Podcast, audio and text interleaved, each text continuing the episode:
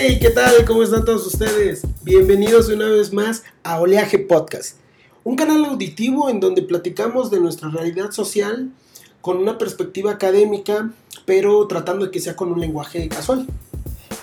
Los invitamos a que se suscriban a nuestro podcast. Estamos en alguna de sus plataformas favoritas como iTunes, como Spotify, Google Podcast o SoundCloud. Recuerden, Oleaje Podcast, el podcast donde las zonas socioculturales confluyen. Y bien, esta semana, y es miércoles, entonces nos toca platicar sobre algún tema en específico. Saben que los miércoles los hemos dedicado a hablar de algo, un concepto, un, paradigma, una teoría que utilizamos mucho en ciencias sociales y que se aplica en la realidad cotidiana. Sin embargo, muchas veces los tecnicismos académicos nos, nos alejan un poco de, de la profundidad que implican estos conceptos. Y como ya les habíamos platicado en Oleaje Podcast, nuestra intención es acercar estos conocimientos académicos, estas investigaciones que se hacen en ciencias sociales, en un lenguaje un poco más accesible.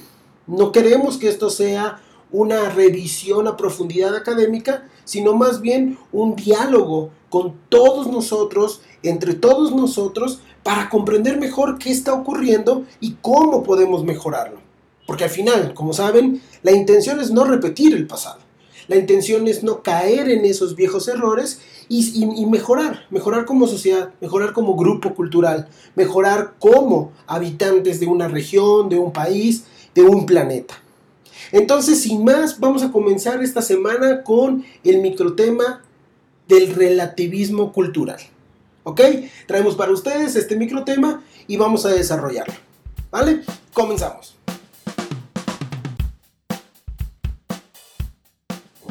Pues muchísimas gracias a todos nuestros patrocinadores, muchísimas gracias a todos los que nos están mandando su feedback. Eh, les dejamos a todos aquellos que quieran eh, en un futuro contactarnos, les dejamos nuestro correo electrónico, el cual es oleajepodcast.gmail.com.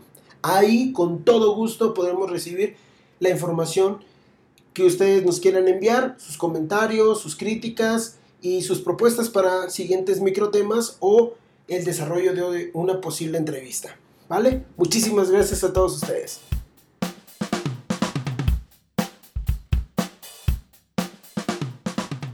Y bien, el relativismo cultural tiene una primera mm, gran división. El relativismo cultural es una concepción muy utilizada para tratar de decir que todo tiene un componente relativo y que no puede haber y que no existe algo universal, fijo para todos. Es decir, está desde, su, desde su principio como palabra eh, tomada de otras ciencias, el relativismo cultural busca decir que no hay una regla general homogénea para todas las culturas y que todas ellas son válidas. Ahora, aclarándolo desde las ciencias sociales, desde las investigaciones que se hicieron eh, en esta área, vamos a identificar que el relativismo cultural es sinónimo al culturalismo y sinónimo al particularismo cultural. Y es importante esta, esta división porque el origen del relativismo cultural es más que nada desde la teoría del particularismo cultural. Esta teoría nace a principios del siglo XX eh, gracias a un antropólogo muy conocido y muy famoso que fue Franz Boas. Franz Boas viene de una eh, tradición eh, entre una, una visión de la antropología como una ciencia completa, es decir, donde no podemos dejar de observar muchos factores que están implicados en la construcción de una sociedad y de su cultura. Él eh, estudia, él viene de Alemania, se refugia en, Estados Unidos y comienza a hacer una revisión de aquellas teorías que tenían muchísimo peso en esa época. Estamos hablando de finales del siglo XIX. Y estas teorías decían, siguiendo muchos principios de Darwin, muy mal aplicados, eh, debo de decirlo, pero decían que existían diferentes razas y que las razas tenían una división. Y había razas superiores y había razas inferiores. Yo creo que en este momento podrán decir, wow, ¿qué? O sea, ¿es neta? Sí, y es neta. Y esto justificó y hasta el día de hoy sigue justificando muchísimas, muchísimas desigualdades sociales. Porque algunos humanos con ciertos intereses justifican que otros humanos, dependiendo de su raza, dependiendo de sus condiciones fenotípicas, van a estar dentro de una clasificación que los ponga entre superiores e inferiores. Esto se empezó a traducir en que había culturas superiores y culturas inferiores. Han de recordar la idea esta de lo civilizado y lo bárbaro. Ese es un ejemplo acerca de cómo hay una división entre una cultura superior y una cultura inferior. Quien, quien quiera llegar a ser una cultura eh, civilizada va a entrar en la categoría de una cultura alta, una cultura mejor. Esto también lo van a escuchar mucho cuando alguien se refiera a, los estilos musicales, como la música de, eh, de, ópera o de grandes conciertos de orquestas, como de alta cultura, y en cambio ir a una, un encerrón de cumbias, eh, reggaetón, va a ser de baja cultura. Sí, es muy similar, porque estamos categorizando que los elementos culturales son superiores o inferiores. ¿Cuál es el error ahí? Más allá del error de la desigualdad social que pueden generar, hay un error en términos eh, académicos, en términos científicos. Y lo explico brevemente. El primer error es que al considerar desde estas viejas visiones que hay culturas superiores e inferiores, estamos categorizando a las otras culturas desde un parámetro universal. Es decir, que existe un elemento homogéneo para todos y que todos deben llegar y entenderlo así. ¿Qué hace Franz Boas? ¿Qué hace la antropología? ¿Qué hacen los siguientes estudios a partir de la propuesta del particularismo cultural y del culturalismo o relativismo cultural?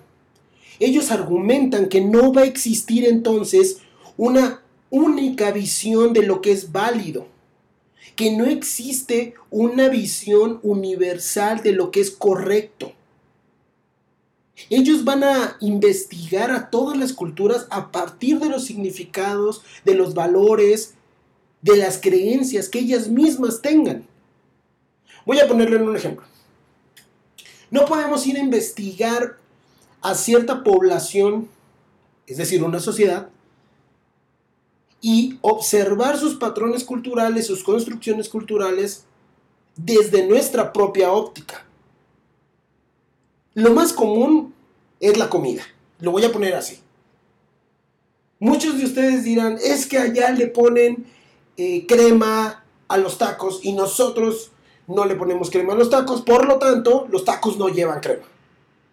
Cuando uno llega a hacer ese tipo de aseveraciones, cuando uno llega a decir que los otros o otra cultura no debería de hacer eso, estamos aplicando el concepto de etnocentrismo.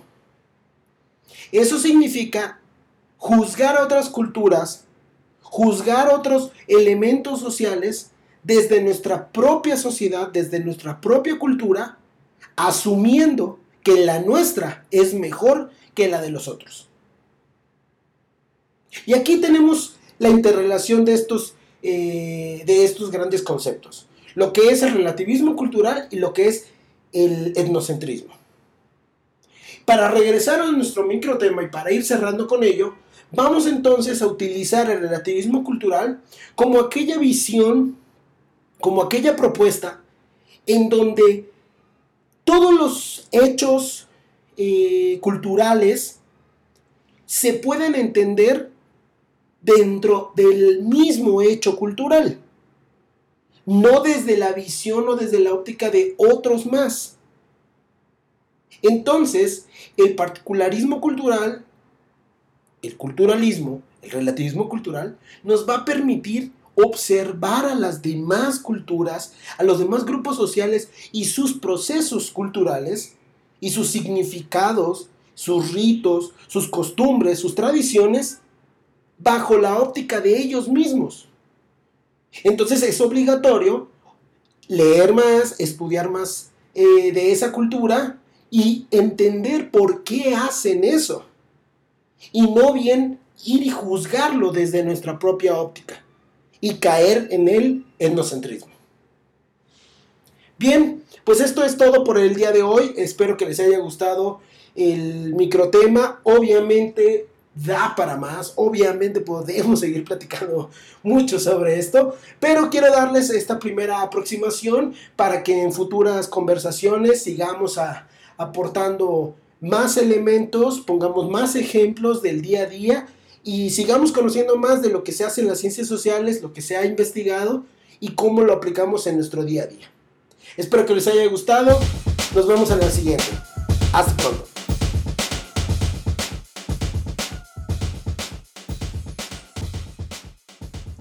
Y no se olviden de suscribirse a Oleaje Podcast. Estamos en iTunes, en Spotify, en Google Podcast. Muchísimas gracias por escucharnos. Recuerden que en Oleaje Podcast estamos abiertos a las múltiples conversaciones para entender muchísimo mejor nuestra realidad social y sobre todo salir después de unos minutos de este show, salir con mejores conceptos para entender lo que viene en nuestra sociedad. Muchísimas gracias por escucharnos. Nos vemos la siguiente semana. Hasta pronto.